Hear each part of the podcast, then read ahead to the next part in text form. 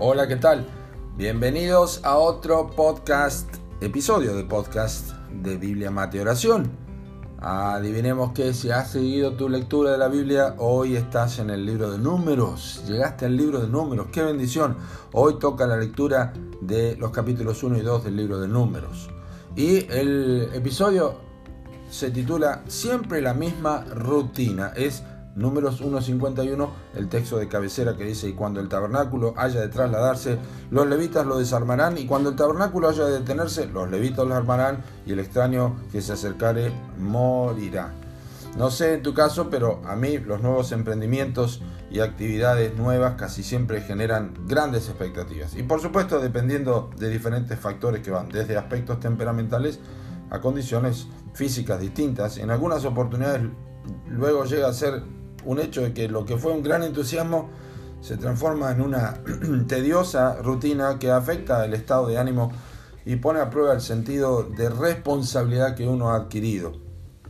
Y así es que, por ejemplo, en el libro de números eh, contiene muchas instrucciones sobre organización tribal y levítica para el correcto funcionamiento de la marcha de Israel a través del desierto y hacia la tierra prometida. Dos millones de personas marchando obviamente necesitaban una rutina y un orden para hacer las cosas. Y por eso Dios ordenó a Moisés, desde el tabernáculo mismo lo hizo, que se encargará de distribuir la marcha y hacer el censo de todo el pueblo para conocer, en primer lugar, la condición demográfica y su vital importancia, inclusive para enfrentar eventuales guerras.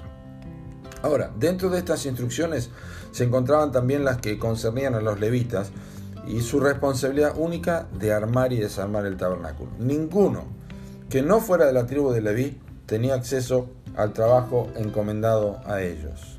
Resulta interesante meditar en el trabajo que se les encomendó. Si recordamos la cantidad de elementos que conformaban la hechura del tabernáculo descrito en el libro de Éxodo, el trabajo era arduo, era minucioso, era pesado, pero sobre todas las cosas, siempre lo mismo. Nada variaba entre un acampe y otro, continuamente lo mismo, los mismos artefactos, el mismo mobiliario, la misma posición, y sin embargo, una y otra vez, terminada la labor, la presencia de Dios se hacía visible en el santuario, de día con una nube y de noche en una llama de fuego. El trabajo resultaba satisfactorio siempre. Dios ponía su aprobación a través de esta evidencia, estas columnas de nube y de fuego. Recuerdo al apóstol Pablo que escribió a los Gálatas y les dijo, no nos cansemos pues de hacer bien, bien, porque a su tiempo cegaremos y no desmayamos, en el capítulo 6, ya casi terminando la carta, en versículo 9. Ahora, si el Espíritu Santo no entendiera que nuestra tendencia es al cansancio en hacer bien, nunca hubiera dejado esta verdad en su palabra. Tenemos que velar porque nuestro servicio al Señor no se vaya a transformar en una rutina que impida que veamos su presencia en lo que nos ha sido encomendado. Como sacerdocio espiritual, cargamos con nosotros la responsabilidad de mantener en orden lo que concierne a un santuario santo que Dios puede usar sin impedimento. Pensa, tu rutina de todos los días puede transformarse en un ministerio oportuno en las manos de Dios.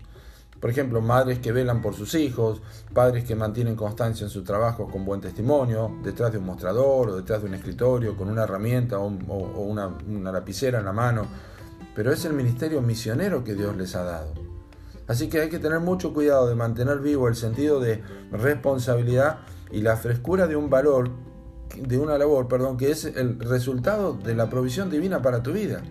Ninguna otra cosa, ninguna otra persona podría hacer el trabajo de los levitas, como tampoco nadie puede ser aquello que Dios te llamó a realizar. Es una verdad que rápidamente olvidamos, aquella que nos asegura que somos hechura suya, creados en Cristo Jesús para buenas obras, las cuales Dios preparó de antemano para que anduviésemos en ellas, dice Efesios 2.10. Así que mantengamos viva la expectativa diaria de la tarea que cada uno tenemos que emprender. No te desanimes con la rutina. Serví a Dios y honrale con eso. Que Dios te bendiga.